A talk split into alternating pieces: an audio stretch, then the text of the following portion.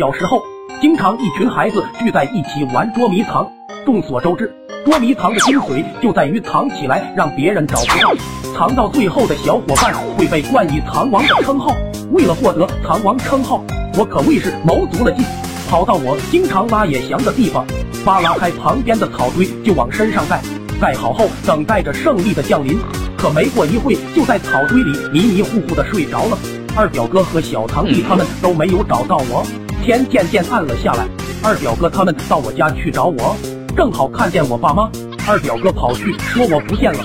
那时正值雨季，河里的水流非常大，老妈很担心，着急的叫了村长邻居挨家挨户的问，结果也是不知道我在哪里。随后打电话报警，警察也没办法，只好组织村里人找，最后也是没找着。老妈急哭了，老爸还好点。就这样，我不知道睡了多久，醒来后发现天已经黑了大半。在那个手机都不普及的年代，农村走夜路基本靠月亮的余光照亮。我揉揉眼睛，听到不远处传来老爹的呼声：“雨堂，你小子跑哪去了？”我没有回应，想着玩到这么晚还没回去，被老爸发现肯定又是一顿胖揍。可怕什么来什么，老爸走到跟前，发现草丛里有一坨黑不溜秋的玩意，是茶吗？我和老爸脸对脸，为了缓解尴尬，我咧嘴一笑。老爸的瞳孔不断放大，这团这黑不溜秋的东西有眼睛、鼻子、嘴巴、嘴啊！只见老爹哇的一声叫了出来，一屁股坐到地上，又好像被烫着一般爬了起来就跑，拖鞋都跑掉了一只。听着老爹凄惨的叫声，我突然灵光一闪，心生一计，我扮鬼吓老爹，等老爹跑远，我再神不知鬼不觉的溜回家。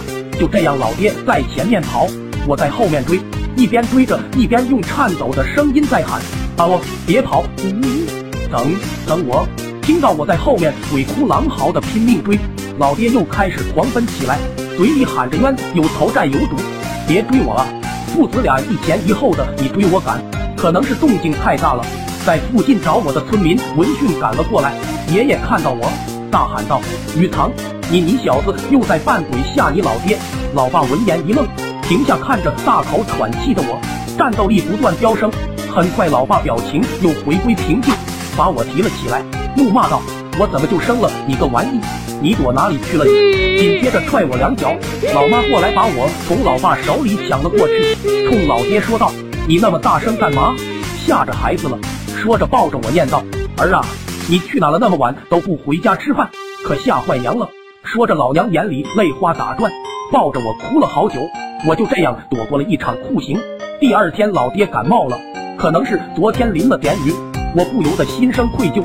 早知道就不吓老爹了。突然，我就想到了一个好东西——酸辣汤。每次我感冒了，老妈都会给我熬酸辣汤喝喝下去，发点汗就好了。虽然很难喝，但是喝了确实有效果。想着，我就非常高兴，终于能做点什么。于是跑到厨房就开始熬酸辣汤。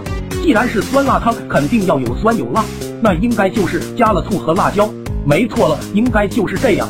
熬着，我突然有了一个想法：如果我把这些东西放多一点，是不是发汗就更快一点？老爹就会好的快一点。对呀，应该是这样。我真是打小就机灵。于是我又把每一样东西又放的特别多，煮了整整一大碗。等稍微凉了一点之后，我就端去给老爹喝。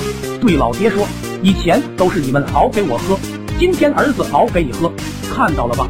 你们的儿子也是非常孝顺的，快喝吧。”老爹也是非常欣慰的看了我一眼，觉得他们的儿子终于长大了，懂事了。然后老爹端起来咕咚咕咚就喝了两口，接着脸色瞬间都变得无比难看，张着嘴就开始来回哈气，给我吓一跳。我问老爹：“怎么不至于这么难喝吧？”只听见老爹就像嗓子哑了似的在哈啊滋啊，貌似都说不出话。我急忙跑去倒了一杯水，老爹喝了口水才缓了过来。看见老爹眼神都绿了，好像要吃掉我似的，看得我心里发怵。这是怎么了？属于我的七天小长假又要来了吗？可是为什么？